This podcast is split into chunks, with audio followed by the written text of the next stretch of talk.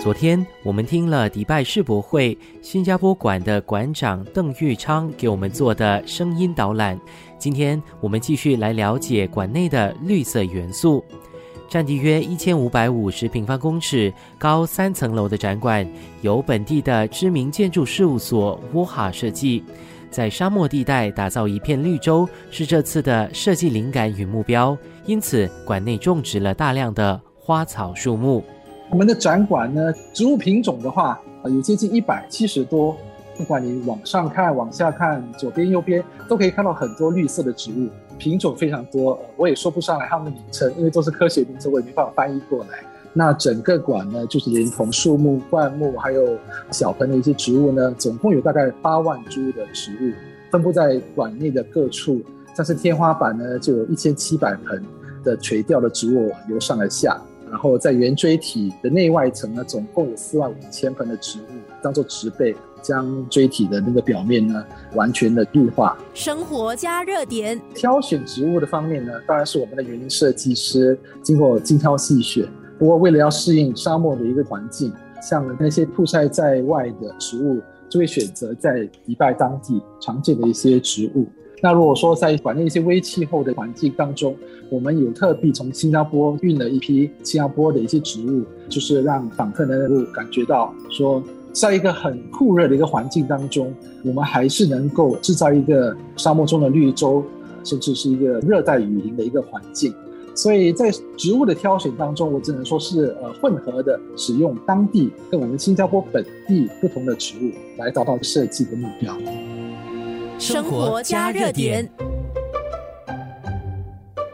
新加坡馆被设计为一个自给自足的生态系统。在六个月的展出时间内实现净零能源，通过屋顶上的太阳能电池板来满足电力需求，也抽取并过滤地下水，再把它用于各种用途，如灌溉植物等。设计师也用了很多高科技跟结合不同的技术，像是在屋顶上呢，就设置了五百十七个太阳能板，那由这五百十七个太阳能板呢，产生足够的电力来满足我们整个展馆的需求。那这个电力呢，也用来启动我们的地下水淡化的这个过程，所以我们的灌溉树木的那个水源呢，是来自展馆地底下所抽出来的地下水。另外呢，整个概念其实也包括了像是食物废物的处理啊，我们也有一个处理机，能够将过剩的食物处理，就是运输出去当做土埋的一个一个需要。所以各方面有兼顾到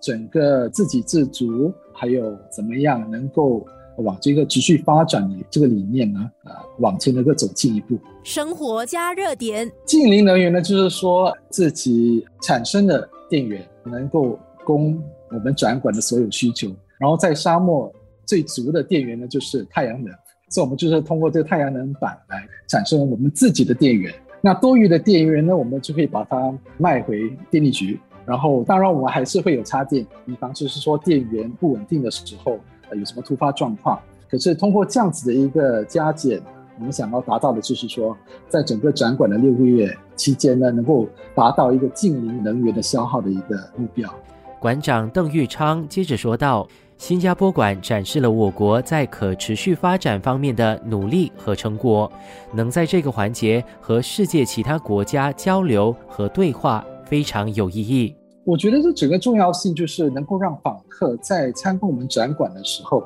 当他们在享受一个绿意盎然、很漂亮的一个展馆的同时，能够启发他们就去思考说，可持续发展跟我们对未来的一个规划跟展望，不是单独一个国家或者是一个地区所做的努力。这个路途是蛮艰辛的，然后也不容易，当然也消耗金钱、财力、人力各方面。不过这方面的。努力还是势在必行的，因为地球是我们唯一的家园。那不管你是新加坡人，或者是中东人，或者是美国、澳洲等地不同地方的人，我们所面对的困难跟挑战都是共同的。